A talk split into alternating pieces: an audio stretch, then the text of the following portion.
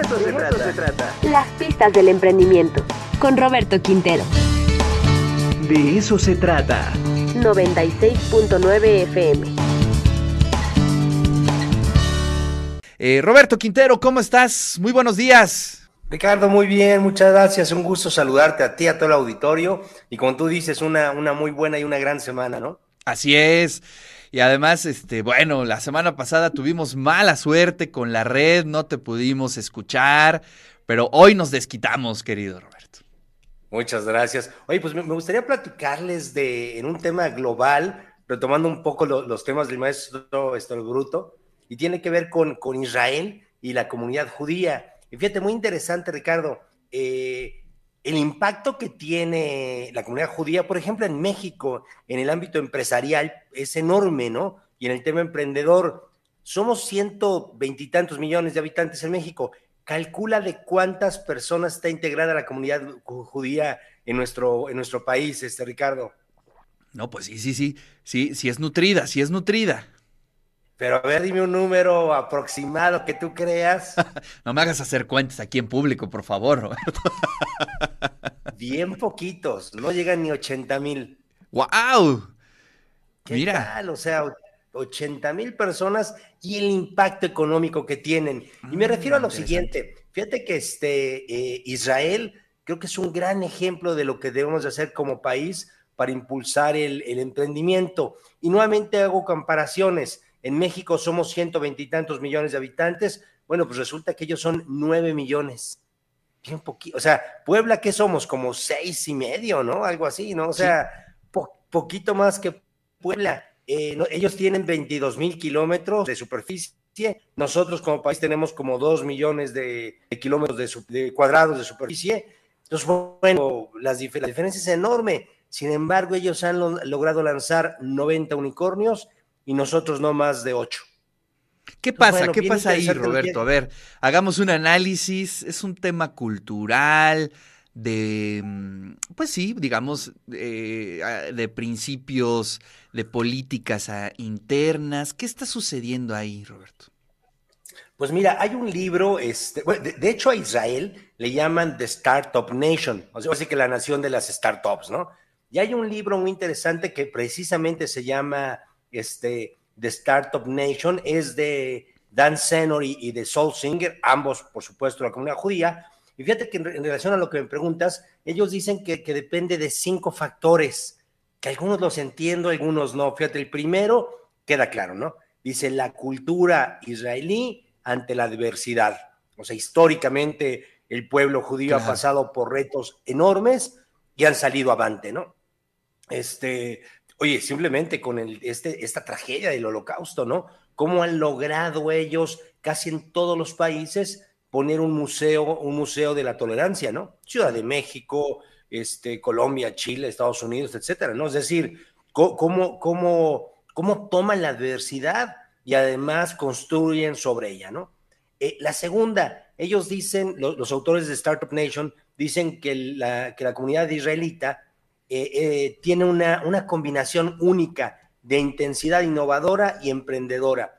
Es decir, ellos impulsan muy poco el emprendimiento tradicional, impulsan muchísimo el emprendimiento base tecnológica. Hace sentido. Con un mercado tan chiquitito de 9 millones, o sea que o le vendes afuera o le vendes afuera, ¿no? Y, y, lo que quieras hacer tradicional no te da. O sea, es muy pequeño, ¿no? Eh, el tercero, muy importante, sus políticas de inmigración eh, él habla que la multiculturalidad que se da en, Israel tiene que ver con esta política histórica este, y especial ¿eh? de inmigración en el, en, el, en el, pueblo de Israel. Eh, la cuarta, su visión de Research and Development. Toda empresa a la par que opera está desarrollando innovación. Y, nos pasa un poco en México, ¿no? Que más bien nos operamos y no desarrollamos innovación. Y fíjate, la estamos este, a veces saliendo al día, ¿no? Prácticamente. Sí, sí, bomberazo. Bomberazo, de bomberazo en bomberazo, ¿no? Sí, deja al día atendiendo lo que debía atender antier, ¿no? O sea, lo atiendo hoy y así voy, así voy corriendo. Y fíjate que la última, su servicio militar. Recordemos que, que Israel tiene una política de servicio militar muy intensa varones y mujeres, que aquí en México eh, la mujer es voluntario, ¿no? Este, el servicio militar, ¿no? Así es. Eh, en Israel no, ahí, y aparte no hay bola negra, ni blanca, ni roja, ahí todos, sin importar quién seas, tienen que tomar el servicio militar. Y él habla que es una formación tan profesional la que les dan, que les generan mucha disciplina.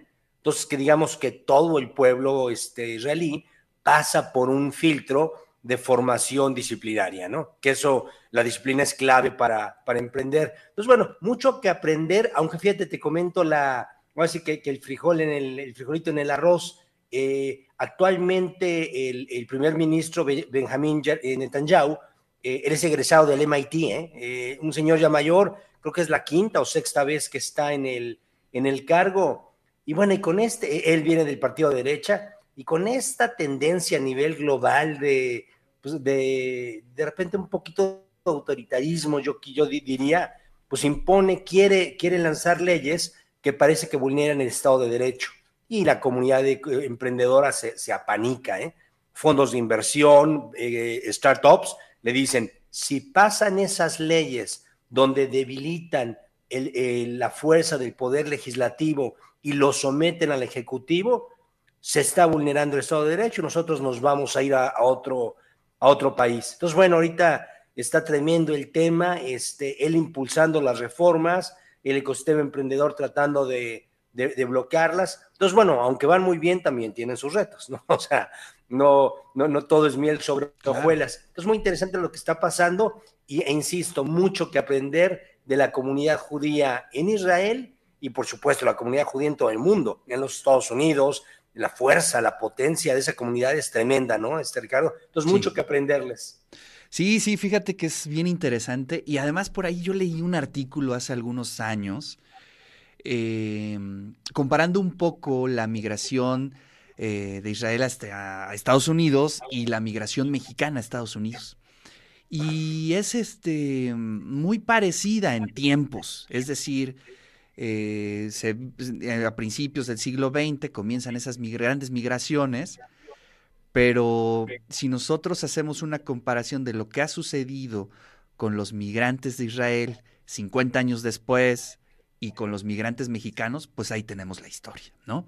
Eso no quiere decir que una sea mejor que la otra, son distintas, pero creo que con ojos mm, críticos y autocríticos podemos ver eh, eh, un poco la comparación y esas diferencias, ¿no? Es decir, se dan en los mismos tiempos, pero bueno, son resultados completamente distintos.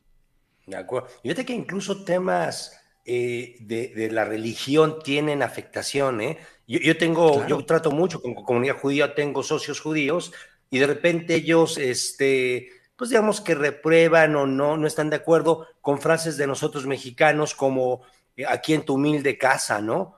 Pobre pero honrado, ¿no? Entonces, y ellos me decían, es que como el mexicano a veces verbaliza, ¿no? Este, claro. el tema de la pobreza, como enalteciendo el tema de pobreza, o sea, pues puede ser honesto y, próspero, o puede ser rico y un pillo, ¿no? Entonces, son temas que no tienen que ver, ¿no? Entonces, muy interesante la comparación. Fíjate, eh, eh, eh, el, el, judío dice que si te va mal en lo económico, es porque, porque digamos que Dios te está castigando, ¿no? Entonces, este, qué, interesante, qué radical visiones de una completamente distinta, ¿no? Sí, no, no, no, se acordará la audiencia, te acordarás tú, bueno, muchos, eh, a que eh, nuestras mamás decían, este, no toques el dinero porque es sucio, ¿no? Es decir, eh, la relación de lo negativo con el dinero, híjole, este, bueno, pues formas, formas culturales, sin duda alguna. Yo decía, no, primero pasa un elefante que un rico por este.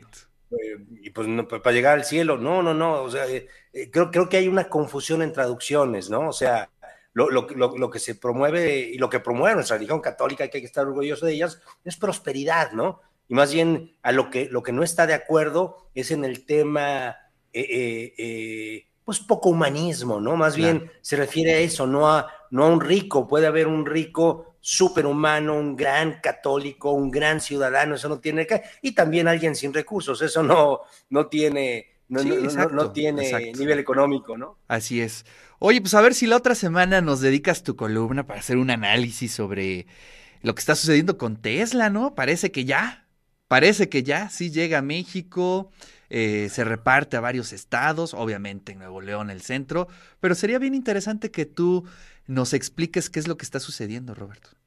¿Cómo no? Además, bien interesante lo que ha pasado con Tesla, ¿eh? Este, parecía una burbuja que se iba a reventar. Mm, sí. No, no ocurre ya se andaba reventando, ¿no? Tenemos su comparación con GM, la comparación con, con empresas centenarias en automotriz, y este cuate llega hace unos añitos y se vuelve el número uno, ¿no? Es increíble. Claro que sí, me va a encantar.